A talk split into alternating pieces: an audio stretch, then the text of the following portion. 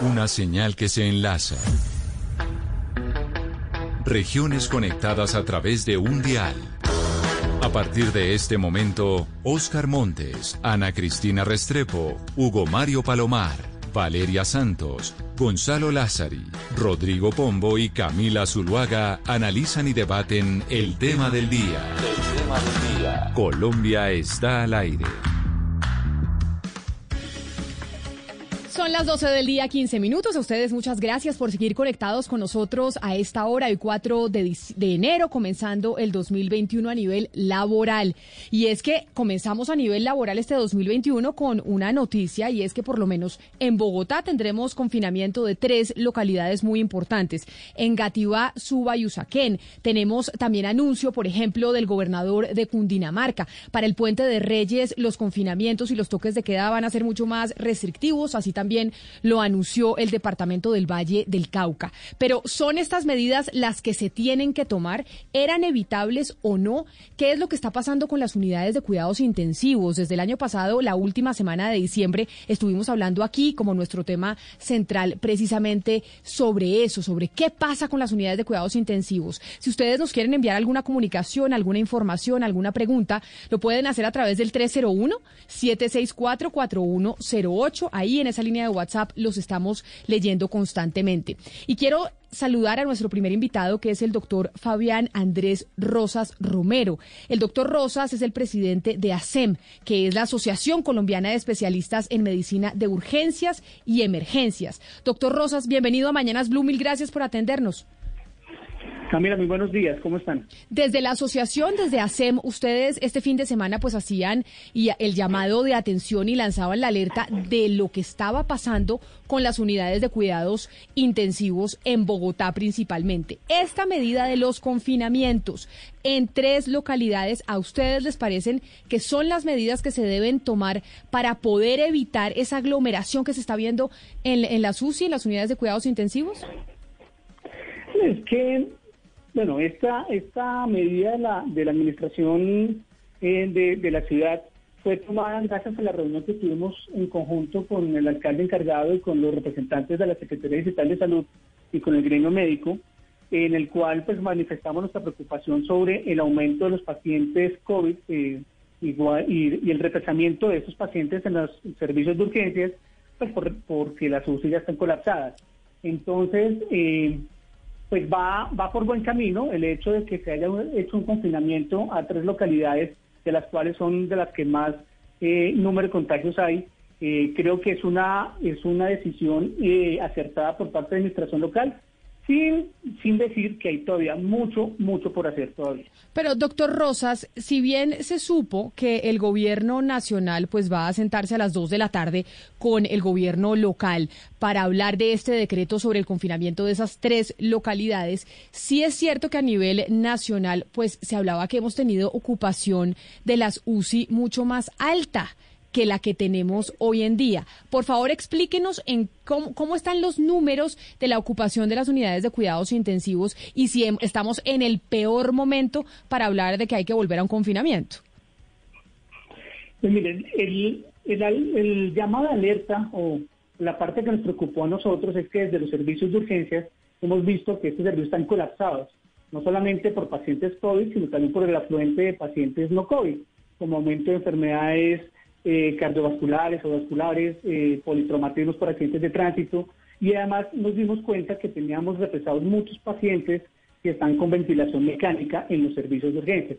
Ese fue nuestro llamado de alerta y al comparar y al poder mirar la información que tenemos en el sistema de información de la Secretaría de Salud, vemos que eh, pues no concuerdan los números, ¿no? Entonces, digamos que eh, en lo que tenemos actualmente, vemos que tiene una ocupación del 77% para UCI COVID y un 83-84% para UCI no COVID. Entonces, haciendo unas cuentas, al día de hoy tendríamos disponibles 390 camas de UCI COVID. Entonces la pregunta es, ¿por qué seguimos teniendo represados en los servicios de urgencias pacientes que requieren unidades de cuidado intensivo? Esa es la pregunta que le hacíamos a la administración local. Claro, pero doctor Rosas, si usted dice, acá las unidades de cuidados intensivos se han venido ocupando no solo por pacientes COVID, sino por pacientes no COVID, porque vemos un aumento en otro tipo de enfermedades, ese otro tipo de enfermedades, ¿a qué se debe? ¿A qué se debe que estemos viendo más pacientes con otro tipo de patologías? Claro, obviamente está, eso es diferente al primer pico. En el primer pico, casi todas las UCI están abocadas a pacientes COVID, pero la población estaba confinada. En este momento tenemos la población abierta, haciendo sus actividades eh, muchas veces de forma irresponsable, porque no estamos siendo cuidadosos con las medidas de bioseguridad, no tenemos eh, uso adecuado de, los tapabocas, que es lo que estamos viendo generalmente, y eso hace que aquellas personas que tengan patologías crónicas como diabetes, enfermedades cardiovasculares, se descompensen. Entonces, en este momento tenemos un número finito de, UCI, de camas de UCI pero ¿para quiénes? Para pacientes COVID, pero también para pacientes no COVID. Entonces, esta es la suma de un montón de, variables que hacen que el escenario eh, no sea el mejor. Pero doctor Rosas, acá yo no sé si estoy entendiendo mal, pero ustedes lo que dicen es que es bueno los confinamientos o necesarios los confinamientos, no solo para evitar que la gente llegue a las UCI por eh, COVID-19, sino por otras enfermedades. Entonces, básicamente la solución a que, a, que la gente no se enferme, no solo de COVID, sino de otras cosas, es estar en su casa. Es que en este momento el confinamiento nos, hace tener al personal de salud una capacidad de respuesta. ¿Qué hace? Que muchas personas estén en su casa y el afluente que llegue a los servicios de urgencias pues sea mucho menor. Entonces, tengamos capacidad de respuesta. No quiere decir que entre si nos confinamos y todos estamos en cuarentena, no nos vayamos a contagiar. Posiblemente sí, pero en mucho mayor tiempo, entonces el, sector salud tiene mayor capacidad de respuesta para ese evento. Pero si estamos todos por fuera, todos nos llegan y el consumo de recursos de talento humano pues va a ser insuficiente para esa demanda de atención. Eh, doctor Rosas, una de, los, eh, pues, las iniciativas que hubo o que hay para, aumentar esa capacidad de respuesta son los llamados hospitales de campaña, hospitales de emergencia, por ejemplo, lo que se hizo con Corferias. ¿Eso sí es realmente útil o no se cuenta con suficiente equipo y definitivamente no hay suficiente personal para que pueda funcionar a cabalidad? Desde la asociación hemos analizado ese escenario y queríamos compararlo con qué, qué, fue lo que pasó durante el primer pico. En el primer pico se habilitaron una serie de camas o de espacios que no estaban destinados para el sector salud y se hizo un muy buen trabajo para poderlos destinar. Pero como la población estaba confinada, ¿sí? esos espacios quedaron muchas veces sin ser utilizados. En este momento, ¿qué pasa? Se cerraron esos espacios por disminución del pico y ahora que tenemos toda la gente por fuera, tenemos aumento del pico, tenemos más pacientes críticos, ya no contamos con esos espacios. Entonces, una de las propuestas, y, es lo que se hace generalmente en, situaciones de múltiples víctimas o de desastres, es tratar de utilizar escenarios eh, y tratarlos de ubicar y adaptar para la atención de salud, primordialmente para atenciones no COVID, para tratar de destinar todo lo que sea COVID dentro de los hospitales. Pero, doctor Rosas, ¿usted no cree que eh, decretar ahora confinamientos y acuartelamientos, eh, ya es un poco tarde. Es decir, debió hacerse antes de las fiestas de diciembre, del 24 y el 31, porque ahora vienen los efectos de, ese relajamiento social y de esa, de esa manera como nos comportamos todos de cierta forma irresponsablemente. ¿Es, ¿Este confinamiento ahora, en este momento, tiene sentido? Pues yo estoy de acuerdo en el sentido que ahorita estamos viendo el coletazo de lo que pasó en, la, en las épocas decembrinas, en Navidad y estamos esperando el segundo, que puede ser mucho peor de lo que estamos viviendo actualmente, que es lo que vivimos a final de año, que lo estamos esperando para mediados o finales de enero. Entonces la idea de poder hacer un confinamiento en este momento pues nos sirve para ese coletazo y para poder determinar y tener capacidad de respuesta, pero vemos que y entendemos que hay unas circunstancias eh, ajenas a la parte médica que influye muchísimo, que es toda la parte económica, pero desde el punto de vista científico, eh, hacer unos confinamientos sectorizados, tratar de ubicar cuáles son las áreas o las localidades de mayor contagio, nos ayudaría un montón. Señor Fabián, esto se veía venir sin duda alguna. La alcaldesa ha dicho que ella no va a cerrar toda Bogotá, pero lo que dicen los especialistas es que con la gente confinada los sistemas de salud no se saturan. ¿Usted le pediría hoy a la alcaldesa de Bogotá, por ejemplo, que confine a toda Bogotá? A toda la capital? El, ¿Cuál es el efecto del confinamiento? El confinamiento hace que, la, que el sector salud tenga una mayor capacidad de respuesta. Es diferente atender a mil personas en, en, una semana que a mil personas en un mes. Es lo que hace el, confinamiento.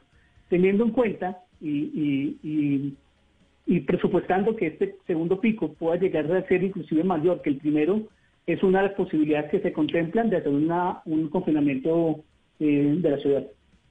Claro, pero señor Rosas, ahí entonces entramos no en una disyuntiva ni mucho menos, pero sí en lo que dicen muchos oyentes. ¿Y quién va a pagar los arriendos? ¿Y qué vamos a hacer con la gente que se queda desempleada? ¿Y qué pasa con aquellas personas que se enferman de otras cosas por cuenta de la, de la cuarentena, las depresiones, las enfermedades mentales? Es decir, estamos tratando de atajar un problema que es el del COVID-19 para que no se colapse el sector salud, pero no puede terminar colapsándose por otras eh, dolencias, como usted mismo nos lo decía hoy, la SUSI están llenas no solo de pacientes COVID, sino de otras dolencias. Claro, Camila, estoy totalmente de acuerdo. Lo que pasa es que este es, una, este es un evento en el cual no es una responsabilidad solamente del, del, distrito o de la alcaldía o una responsabilidad solamente del sector salud. Es una responsabilidad de toda la comunidad. Si hubiéramos sido muy, muy disciplinados en el uso de tapabocas, evitar confinamientos, evitar visitar sitios de gran afluencia de público, posiblemente en este momento no estaríamos viviendo eso. Entonces, creo que es, una, es un llamado también al autocuidado, a la autorresponsabilidad, el tratar de poder cuidar a los seres queridos que están a su alrededor, pero esto no es solamente una responsabilidad de algún sector, es una responsabilidad de todos. Doctor eh, Fabián Andrés Rosas, presidente de la Asociación Colombiana de Especialistas en Medicina de Urgencia y Emergencia, gracias por, eh, por atendernos. Quizá una última duda que tengo antes de despedir lo que yo sé que usted se tiene que ir. Si llegamos al colapso de las unidades de cuidados intensivos, y vuelvo a una pregunta que hacíamos a principios del 2020, ¿qué es lo que hacen ustedes dentro de las salas de emergencia para definir a quién le dan la UCI y a quién no? Ya llevamos un año en pandemia, yo imagino que esos protocolos ya están establecidos. ¿Cómo funcionan? Hay unos protocolos establecidos a nivel mundial, no, no solamente a nivel distrital, hay unos protocolos muy esclarecidos desde la OMS también que se utiliza más que todo en, eventos de, múltiples víctimas en desastres, terremotos y esas situaciones. Esperamos no llegar a ellos, hay unos protocolos establecidos que los hace y hay unos lineamientos que cada institución los puede adaptar o adoptar, depende de, los lineamientos de cada institución. Eh, aún no se ha llegado a ese, a ese momento, espero que no, pues con ayuda también del distrito de, y de la de la administración local y, nacional también. Claro, pero ¿cómo es? Pero ¿cómo es para que uno sepa? Es decir, ¿se prioriza a un joven por encima de un adulto mayor? ¿Se prioriza a alguien que tenga mejor salud que una persona que no? Es decir, si ustedes lo que están alertando es que están las UCIs a, puertas de colapsar, que podríamos llegar a tener una ocupación de 100% de las UCI, no solo para pacientes COVID, sino para otras patologías. Si ese es el panorama, pues quiere decir que podríamos llegar a que tendríamos que escoger. ¿Cómo se escoge? Hay, unas, hay unos eh, lineamientos claros, según la literatura científica, que lo que determina es, uno, cómo es su condición clínica actual, eso se determina por unas escalas médicas para poder qué tan grave está. Segundo, qué, qué comorbilidades puede llegar a tener ese paciente. Es diferente un paciente que tenga una, un cáncer terminal o un paciente que tuvo algún momento cáncer, es diferente, ¿sí? Y se determina su condición actual y su probabilidad de sobrevida. Eh, no se escoge a quién se atiende y quién no, eso es diferente. Todos tienen derecho y todos se, atienden, pero lo que sí se puede priorizar es, aquellos pacientes que pueden requerir y que, a quién puede subirse a la unidad de cuidado intensivo. Pero están claros los lineamientos, eh, repito, uno, la condición clínica actual, qué tan grave está, cuáles son sus antecedentes, sus comorbilidades, su probabilidad de sobrevida a cinco años, que es lo que determinan muchos de los artículos científicos, para poder determinar esa priorización. Su probabilidad de vida los próximos cinco años. Doctor Fabián Andrés Rosas, mil gracias por estar con nosotros. No, no, no, a ustedes muchas gracias y quedamos atentos. Y a las 12 del día y 29 minutos también nos acompaña el doctor Hernán Bayona. Él es el presidente del Colegio Médico de Bogotá. Doctor Bayona, bienvenido. Gracias por acompañarnos a usted también en medio de esta pregunta que nos hacemos. Se nos vienen nuevos confinamientos. ¿Son las medidas acertadas o no para luchar con lo que está pasando con el coronavirus? Bienvenido.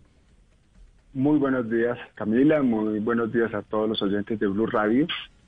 Eh, creo que me, alcanza a escuchar bien. Lo escucho perfectamente, doctor Bayona. Vale. Eh, básicamente creo que eh, he venido escuchando perfectamente lo que estaba diciendo el doctor Fabián Rosas de ACEN y concuerdo en muchísimas cosas con él. Realmente eh, era fundamental que se generaran medidas por parte de las autoridades eh, para definir el confinamiento y otras medidas de salud pública que eh, permitieran salir de esta crisis en la cual estamos. Definitivamente se requieren este tipo de medidas en este momento por muchas razones, varias razones.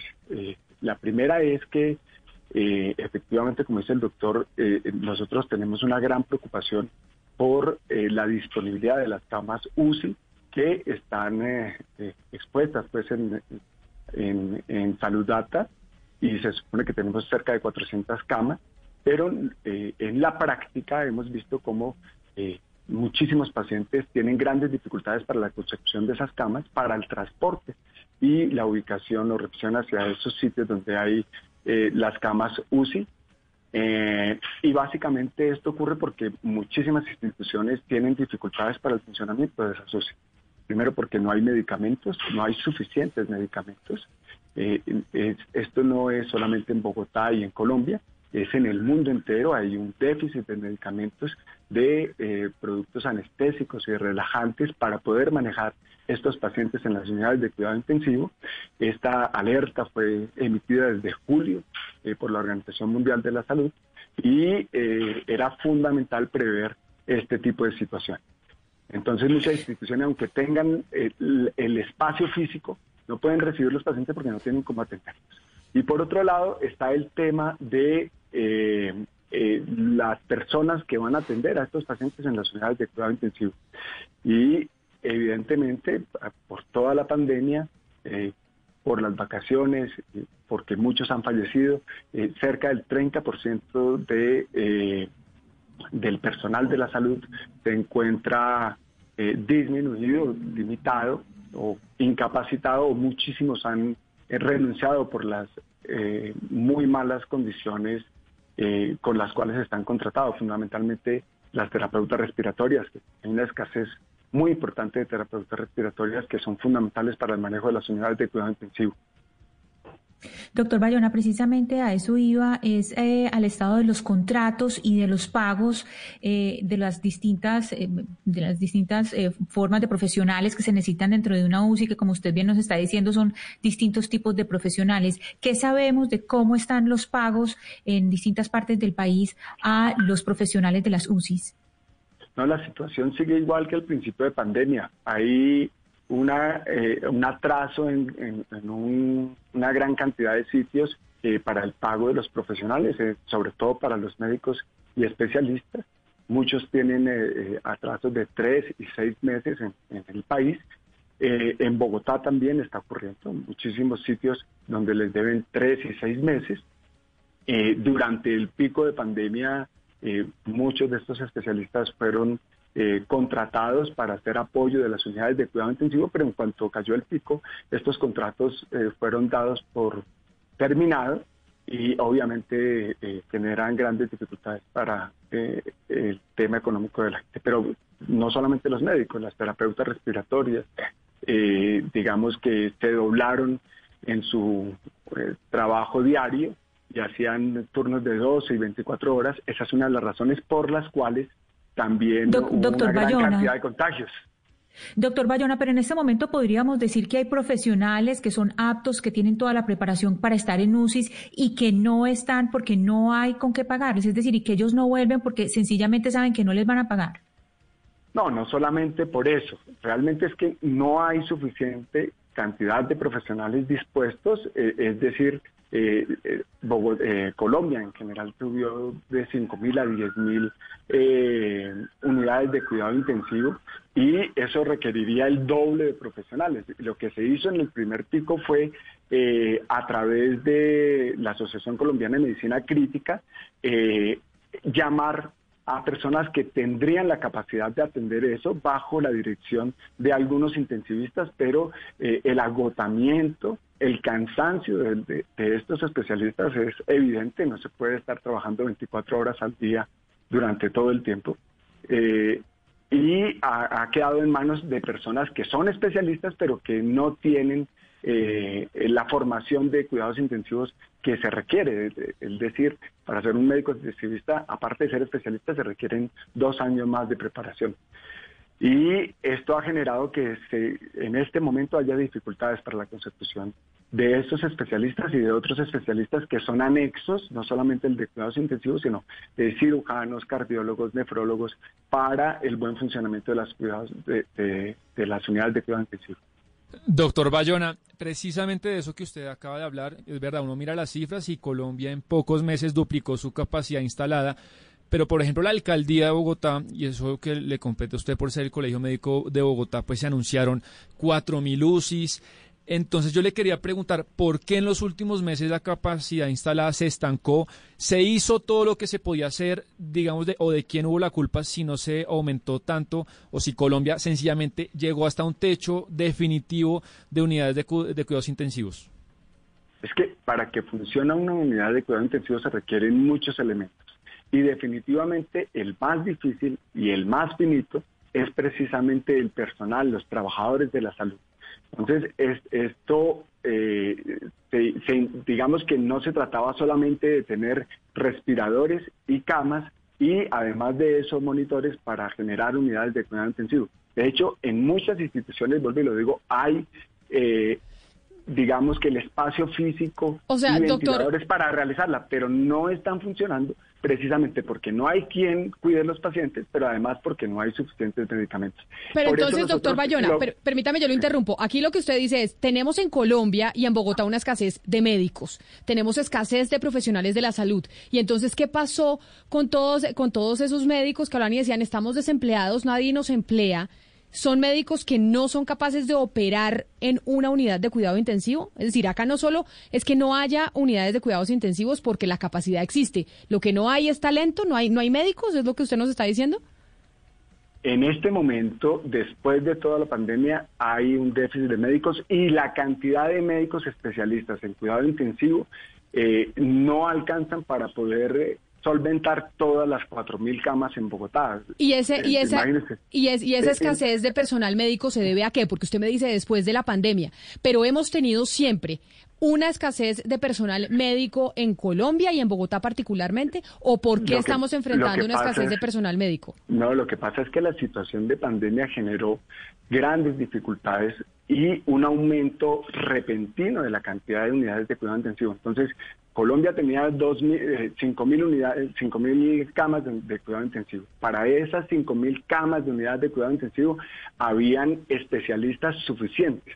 Se duplicó y para, para poder hacer un especialista en cuidado intensivo se necesitan dos años, más cuatro años de otra especialización. O sea, se necesitan seis años. En un año no podemos hacer eh, que se formen de pronto eh, otros eh, cinco mil personas para poder de Pero eso, eso, eso querría decir que ninguna persona que sea especialista en cuidados intensivos en Colombia, ninguna persona con eh, médica con esta especialidad está desempleada hoy en Colombia.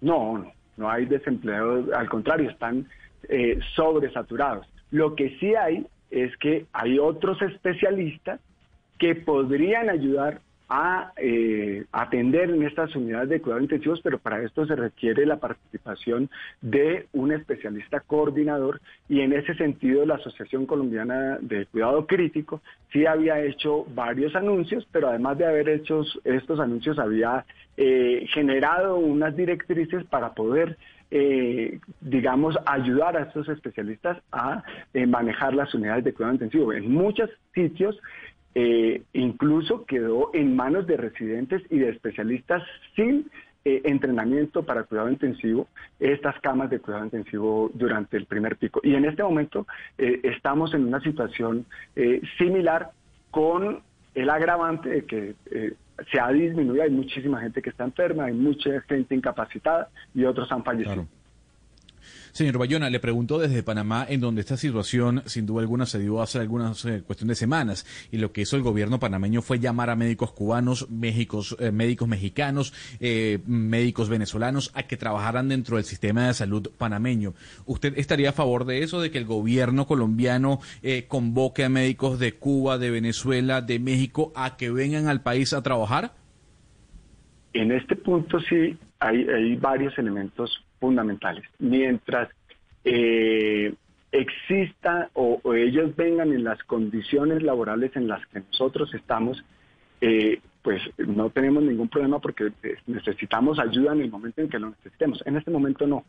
Pero en el momento, igual que en Panamá, eh, recibieron gente de Cuba, de. Pero, doctor Bayona, ¿por qué no? si usted nos acaba de decir que hay un faltante de médicos para atender la capacidad de unidades de cuidados intensivos, si logramos tener las unidades de cuidados intensivos con el personal médico necesario, pues ahí no tendríamos que tener estos confinamientos, ¿o me equivoco? ¿Por qué, no se necesita ese personal médico? No, eh, sí, es decir, nosotros necesitamos personal médico especializado en cuidados intensivos para que nos ayude a atender las unidades de cuidado intensivo. Y vuelvo y te digo, nosotros desde eh, eh, la Sociedad Colombiana de Medicina Crítica, la cual no represento, sí había generado espacios para que se organizaran los médicos especialistas anestesiólogos, internistas, cirujanos que tuvieran la capacidad de atender estas unidades de cuidado intensivo.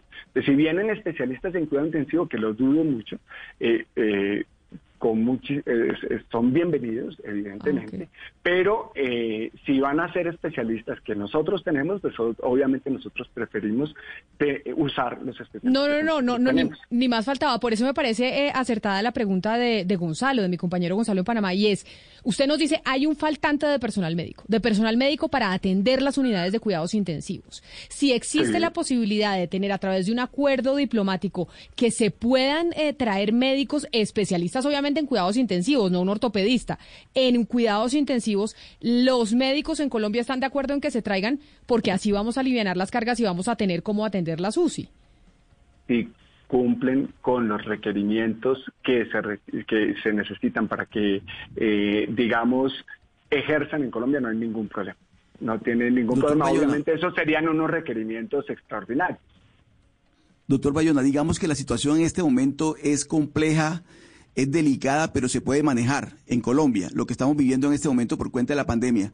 Pero digamos que el escenario, ¿qué tan probable se da un escenario en el que estén las UCI colapsadas, no haya médico suficiente, personal médico para atender a las personas y tampoco se, encuentren, se, cuenten con los medicamentos? ¿Ese escenario que sería casi que catastrófico, es posible que se dé en Colombia? Pues ese es el que nosotros queremos evitar precisamente. Por eso nosotros solicitamos al gobierno nacional y al gobierno distrital que se, declara, se declarara la alerta roja hospitalaria y que se generaran medidas de orden eh, de, de salud pública para disminuir la velocidad de la tasa de contagio y evitar que esta situación pase. Es ¿Probable que ocurra? Sí es probable que ocurra. No queremos que ocurra y por eso es fundamental prevenir esa situación. Recuerde que a Bogotá en particular, por ejemplo, aparte de la situación en la que estamos y, que estamos recibiendo el coletazo de diciembre, estamos también eh, por recibir nuevamente a todos los viajeros, más de 600 mil personas en esta semana, que van a generar una gran presión sobre el sistema de salud. Doctor Bayona, pero una última pregunta. Usted nos habla de eh, lo que significa la alerta roja hospitalaria. Por ejemplo, aquí en Antioquia estamos en alerta roja hospitalaria desde el 22 de diciembre. Aún así, hay lugares como Río Negro y La Ceja en el oriente antioqueño que están ya al 100% de la ocupación de UCI, de camas UCI, están ya completamente copadas. Medellín está en, en un momento bastante peligroso, también está en 85.71. Mi pregunta es, cuando se declara una alerta roja, ¿Qué espera uno del gobierno? Es decir, si en Colombia llegan a declarar eso, ¿qué acciones o qué cambios podemos esperar nosotros que haya? La, alerta roja hospitalaria lo que permite es eh, generar recursos y todas las medidas para que el sistema hospitalario eh, se solvente de manera adecuada desde el punto de vista económico, desde el punto de vista de personal de la salud, desde el punto de vista de suministros y eh, digamos que eso es lo que pretendemos. Obviamente, inclusive pues la medida que ustedes se plantearon eh, de médicos eh, que sean traídos de otro lado, cabría la posibilidad, eh, está dentro de las posibilidades en la alerta roja. Es decir, nosotros tenemos que generar un espacio para poder atender una emergencia sanitaria, una catástrofe es lo que pretendemos que se evite con medidas previas, que generen prevención. Nosotros, aparte de curar, tenemos que prevenir y en este momento lo que nosotros estamos pidiendo es que se prevenga, que se genere la alerta, que empecemos a prepararnos, pero además que se generen medidas de salud pública para que disminuya la velocidad de la tasa de contagio y no lleguemos a esa catástrofe. Pues doctor Hernán Bayona, presidente del Colegio Médico de Bogotá, a usted también mil gracias por tener este tiempo con nosotros para hablarnos de la posición de los médicos y la alerta que están lanzando sobre la situación que está viviendo la capital por cuenta de la pandemia. Feliz tarde para usted. Muchas gracias, Camila, y muchas gracias a todos los oyentes. Pero esto también tiene otra mirada, porque acá estamos escuchando a los médicos. Oímos al doctor Rosas de ASEM y oímos al doctor Bayona del Colegio Médico de Bogotá, que obviamente desde el sector de la salud dicen, ojo, acá hay que hacer algo porque si no nos vamos a desbordar.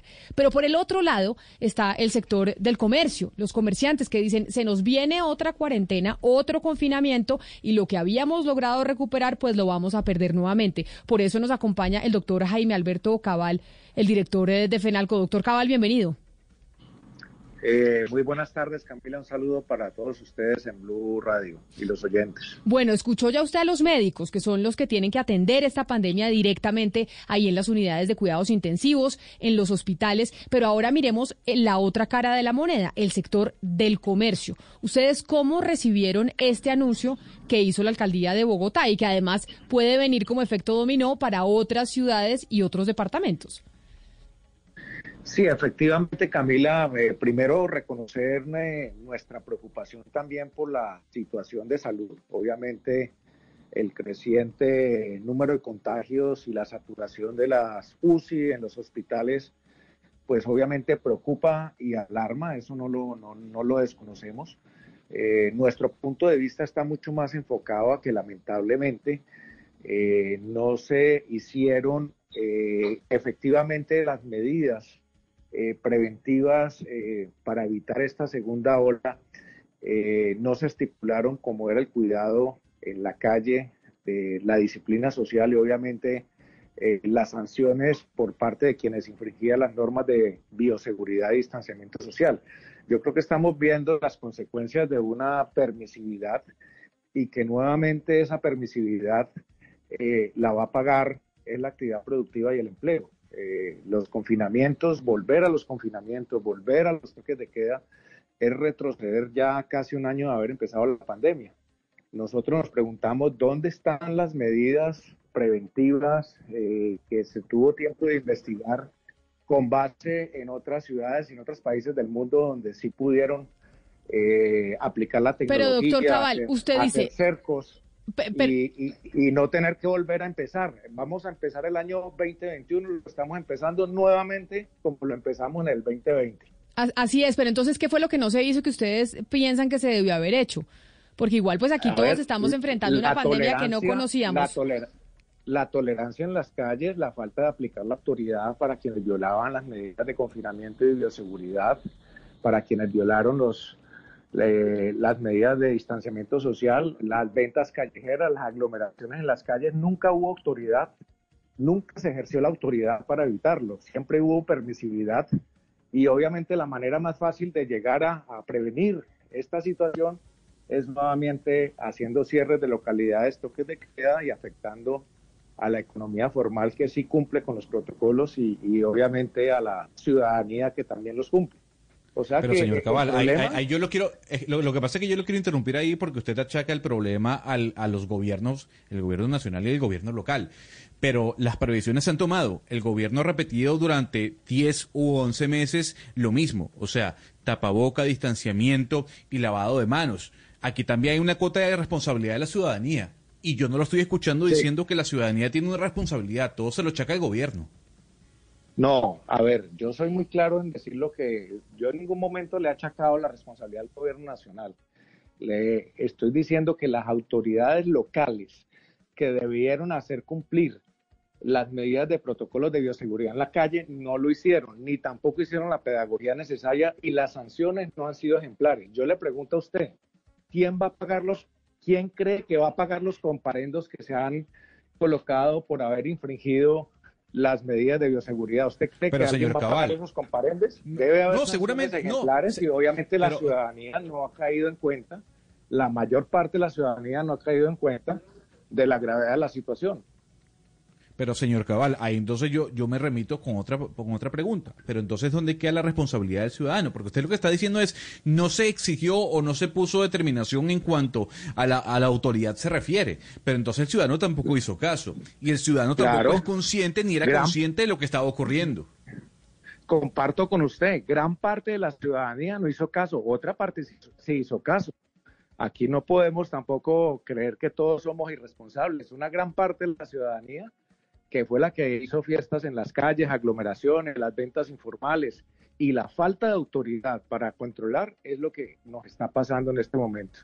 Porque definitivamente está comprobado que es que eh, volver a encerrar a la gente eh, no tiene ningún sentido porque entonces se crea el otro problema, el problema de, de la muerte de las empresas, de los empleos, de la destrucción, de la caída de todo el aparato productivo del país. Entonces, eh, creemos que hay que hacer aplicar la autoridad. La autoridad no es solamente en el escritorio de los alcaldes donde se decretan los toques de queda y las, los cierres de localidades. La autoridad es en la calle, Doctor. ejerciéndola con la policía y controlando los desórdenes públicos que se han presentado en esta época del año. Doctor Cabal, escuchando al secretario de gobierno que hoy está ejerciendo como alcalde encargado, lo que dijo es, mire, nosotros sabíamos que esto iba a pasar en enero, pero sabemos que la reactivación económica es mucho más importante en diciembre. Noviembre y diciembre son los mejores meses del año para el comercio, para su sector.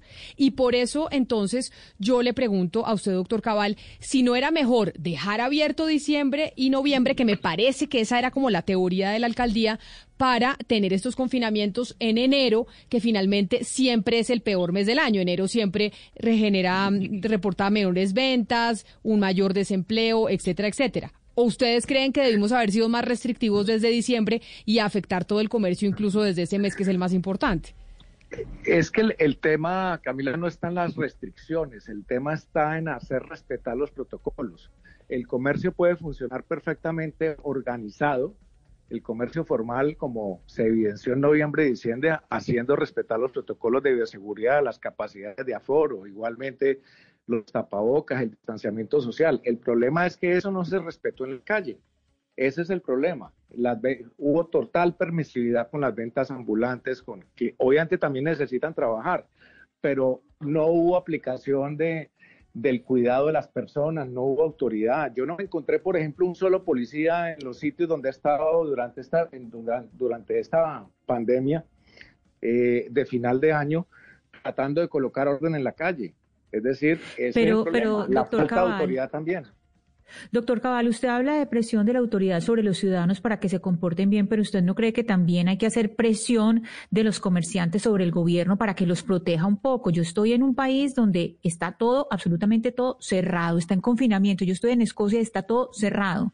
En este momento solamente hay supermercados y farmacias abiertas. El resto todo está cerrado porque en este momento la prioridad es proteger la vida, precisamente por eso, porque enero es un mes muy muerto, muy bajo. Entonces dice, aprovechemos este, este mes para para encerrar y tratar de descongestionar las UCIs. ¿Por qué? Porque hay un gobierno que siente la presión, que tuvo la presión de cuidar a su gente. ¿No cree que entonces la presión es más bien por otro lado, que los comerciantes presionen al gobierno colombiano para que los, para que los proteja por lo menos en un mes, que, hagan un, o en un tiempo eh, perentorio que se haga un confinamiento? Es decir, nosotros la verdad creemos que todos los confinamientos producen graves consecuencias sociales y económicas. Un país como Escocia, otros países de Europa que tienen el pulmón financiero para aguantar y subsidiar al aparato productivo no tiene tanto problema, pero es que aquí cualquier confinamiento, cualquier cierre genera problemas enormes en el empleo, que, que, que es otro problema social muy, muy complicado en Colombia y que hay que manejar. Sí. Doctor Cabal, por último quiero preguntarle a usted, usted que tiene las cifras en la cabeza, ¿cuáles son las consecuencias económicas que tendría para el sector del comercio en Colombia un segundo confinamiento drástico como se podría presentar en, un futuro inmediato. En términos económicos, ¿cuáles son esas consecuencias que tendría eh, e-, ese tipo de medidas, señor Cabal? Pues simplemente revisemos las estadísticas del año que pasó, que fue terrible. También en ese sentido, entre, entre abril y agosto se perdieron 2 millones 100 mil empleados entre el comercio, los eh, restaurantes, bares y alojamientos. Es decir, que esos 2 millones 100 mil empleos que se perdieron ya se había recuperado en las últimas estadísticas del DANE en noviembre 900 mil. Es decir, que producto de esa reapertura que se inició en septiembre, octubre, noviembre, el país eh, recuperó pues como el 40% de los, de los empleos perdidos. Pero si volvemos a nuevos cierres, a nuevos confinamientos, seguramente vamos a tener eh, muy rápidamente eh, nuevamente esos niveles de desempleo en el país. Y también recordemos que entre, entre abril y agosto se cerraron 90 mil pequeños comercios, se cerraron 36 mil restaurantes y 27 mil bares. O sea que eso también significa eh, pues un problema muy grande para la economía y para la reactivación del país. Somos, vuelvo y digo y concluyo con esto, somos muy consecuentes con la situación de salud, pero es que el problema no está en que no se cuide, hay que cuidarla, el problema está en que las medidas que se están tomando no son las adecuadas. Y si no, preguntémonos por qué en Corea rápidamente acabaron con el virus, porque aplicaron la tecnología, aplicaron cercamientos a los casos y usaron mucho más eh, herramientas para evitar los cierres y los confinamientos que destruyen la economía y el empleo. Doctor, doctor Cabal, usted pues como eh, director de gremio pues tiene contacto con el gobierno nacional y ustedes pues hoy aprendimos que la palabra del 2021 es incertidumbre en términos económicos, así nos lo decía la profesora de la Universidad de los Andes, Marcela Eslava. Pero entonces, ¿ustedes creen que es factible, como le decía mi compañero Oscar Montes, que se vengan confinamientos más duros? ya que estamos viendo esto en Bogotá, ¿o ustedes creen que eso no va a pasar de la información que tienen de haber conversado con el gobierno nacional y los gobiernos locales? Pues eh, la información realmente que nosotros percibimos que el gobierno nacional no tiene la intención de volver y de regresar a los confinamientos generales y totales porque ya conoce la gravedad del problema. Miremos que la economía colombiana no hemos, no hemos, no hemos visto la cifra de este año total, pero va a caer entre un 8 y un 10% seguramente, que la tasa de desempleo que llegó al 20% descendió al 13.3 ahora en noviembre, pero seguramente si hay nuevos cierres eh, podría crecer alarmantemente. Eso quiere decir que el gobierno nacional eh, vemos que no tiene la intención. La preocupación es las distintas acciones que toman los mandatarios locales y que obviamente conlleva a todo lo que estamos viendo otra vez toques de queda, picos y cédulas, cierres de localidades y eso puede generar también confinamientos generales y lo vemos con mucha preocupación.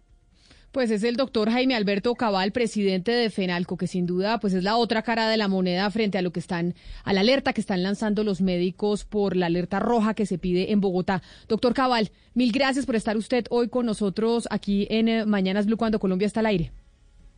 Bueno, a ustedes, Camila, un abrazo y feliz día. Feliz día, son las 12 del día, 58 minutos. Y así estamos. Eh, en, eh, se están decretando nuevos confinamientos, tres localidades, pero obviamente, Oscar, como en todo, hay dos caras de la moneda. Están los comerciantes que dicen una cosa, pero los médicos que están ahí en el frente de batalla diciendo, ojo, que aquí tenemos que hacer algo porque si no esto va a colapsar. Camila, y uno quisiera empezar el año siendo un poco más optimista con respecto a cómo fue ese 2020, que es que, terrible. Pero por, por, escuchando, escuchando nosotros a los médicos y al doctor Cabal, uno realmente dice, caramba, lo que se ve venir va a ser muy complicado, Camila. Va a ser complicado y Ana Cristina, por eso decíamos la incertidumbre absoluta en todo sentido.